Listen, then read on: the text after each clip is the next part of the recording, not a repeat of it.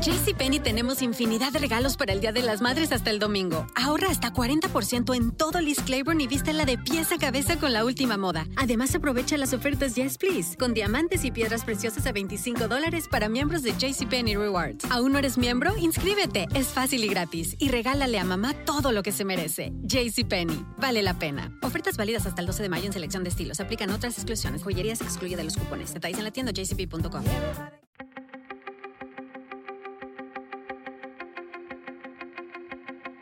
Temas importantes, historias poderosas, voces auténticas. Les habla Jorge Ramos y esto es Contrapoder.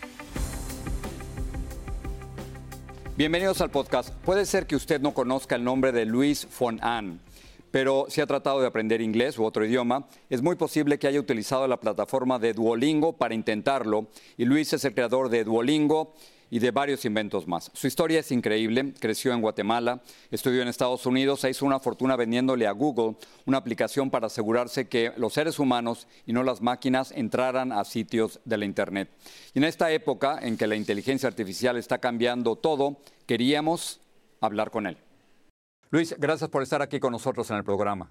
No quiero equivocarme en las cifras. ¿Cuántas personas, cuántos millones de personas en el mundo utilizan Duolingo para aprender otro idioma?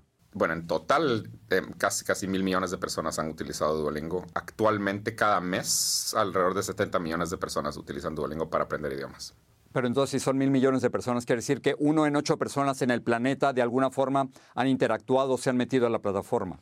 Sí, para aprender idiomas. ¿Por qué el éxito este? ¿Qué, ¿En qué se basa? En varias cosas. La primera es que realmente funciona. Sí, realmente se puede aprender un idioma con Duolingo. La segunda es que eh, se puede aprender de una manera totalmente gratis. Si lo hacen gratis, tienen que ver anuncios, publicidad. Y si no quieren ver publicidad, también pueden pagar. Pero la mayoría de nuestros usuarios usan Duolingo gratis. Y la tercera razón es porque es divertido. Duolingo realmente se siente como que estás jugando un juego, pero lo que estás haciendo es, es aprender un idioma. ¿Cuál es el idioma más difícil de aprender? Ah, seguramente el chino. Depende, depende mucho de cuál es tu idioma nativo y qué idiomas ya sepas, pero para personas cuyo idioma nativo es, un idioma europeo, usualmente el chino es el, chino mandarín es el, idioma más difícil de aprender. ¿Y, podemos decir que el inglés es el idioma más popular actualmente en, todo el planeta? Sí, el 50% de nuestros usuarios están aprendiendo inglés. Ahora, la, gente aquí en los Estados Unidos, ¿cuál es el idioma que más está buscando? ¿Es el español como segundo idioma? El español. Y mundialmente también para nosotros es el español. Mundialmente primero es inglés, después español y después francés. ¿Cómo fue tu historia, Luis? Tú estudiaste en una escuela americana en Guatemala. Exacto. Nací y crecí en Guatemala. Eh, estudié en una escuela en el Colegio Americano de Guatemala. Cuando terminé el, la secundaria, vine a Estados Unidos para college, para la universidad. Bueno, ahí saqué una licenciatura, un, BS, y después saqué un doctorado en, Carnegie Mellon University en inteligencia artificial. Y bueno, así ha sido, eso, es al menos mi educación. Déjame preguntarte de el primer invento, el que te hiciste conocido en todo el mundo por reCAPTCHA. ¿Le podrías explicar a la gente qué es reCAPTCHA? Sí, bueno, ha cambiado con el tiempo. Al principio eran estas letras distorsionadas que, es que se miraban cuando uno está obteniendo una cuenta de Facebook o algo así, hay unas letras distorsionadas que hay que ingresar. Hoy en día se mira un poco diferente. Hoy en día, en vez de ser letras distorsionadas, son fotos como de semáforos y hay que, hay, que apachar en el semáforo. La idea de, de esto es, es una prueba que los humanos pueden hacer, pero las computadoras aún no y la razón por la que está ahí es para asegurarse de que la entidad que está llenando el formulario, por ejemplo, que está obteniendo la cuenta de correo electrónico, realmente es un humano y no una computadora que fue hecha para obtener millones de cuentas, por ejemplo. Es, para demostrar, para decir, sí, yo soy un ser humano, ¿correcto? Exacto, esa es la idea. Sé que te fue muy bien, se lo pudiste vender a Google, pero mucha gente se quejaba del proceso de reCAPTCHA, le parecía molesto. Te lo pregunto, ¿qué aprendiste de reCAPTCHA para que Duolingo fuera totalmente distinto, para que Duolingo fuera algo mucho más agradable y fácil de usar? En el caso de reCAPTCHA lo que yo quería hacer era resolver un problema tecnológico. En este caso era parar a las computadoras para que hagan algo malo, por ejemplo, en, sitios de web. En el caso de Duolingo, eh, ya después de haber vendido reCAPTCHA, bueno, tenía, tenía suficiente dinero para vivir el resto de mi vida y lo que quería hacer era algo que ayudara al mundo. Y en este caso, pues decidí que la mejor manera de ayudar al mundo era con la educación. Entonces, por eso es que empecé una compañía para educación gratis. ¿Hay alguna gente que cree que es posible un idioma universal? Muchos han hablado del, esperanto. ¿Es el inglés esta posibilidad de un idioma universal?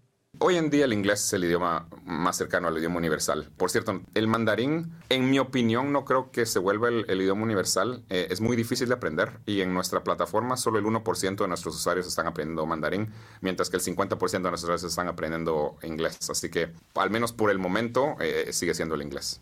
Luis, ¿cuántos idiomas hablas tú? Bueno, español, inglés, portugués, francés. Bueno, francés más que todo entiendo. Y últimamente he estado aprendiendo eh, sueco y, déjame terminar con esto. No estoy seguro si me lo quieres contestar, pero igual te lo voy a preguntar. Eres considerado como uno de los grandes inventores del mundo hispano, sin la menor duda, y en América Latina.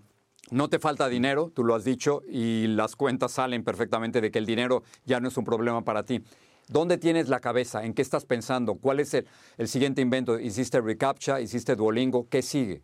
Realmente lo que estoy pensando es cómo usar especialmente inteligencia artificial para enseñar otras cosas que no solo sean idiomas. Acabamos de lanzar una manera de estudiar, de aprender matemática, eh, una aplicación para aprender matemática muy parecida a Duolingo. Estamos trabajando en una aplicación para enseñar música y creo que vamos a poder enseñar muchas otras cosas más y todo a base de inteligencia artificial. Sí, realmente creo que en los próximos cinco años vamos a poder enseñar casi cualquier cosa a través de un teléfono de una manera muy efectiva.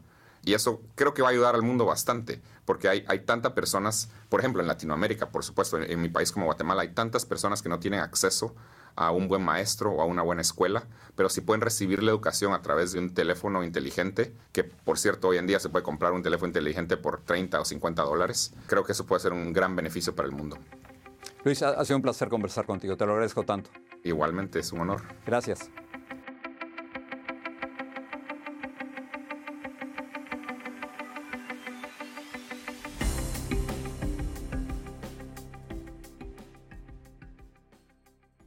¿Te preocupas por tu familia? Entonces, ¿por qué darles solo huevos ordinarios cuando pueden disfrutar de lo mejor? Eggland's Best, los únicos huevos con ese delicioso sabor fresco de granja, además de la mejor nutrición, como 6 veces más vitamina D, 10 veces más vitamina E y 25% menos de grasa saturada que los huevos regulares, además de muchos otros nutrientes importantes. Así que, dales los mejores huevos. Eggland's Best, mejor sabor, mejor nutrición, mejores huevos.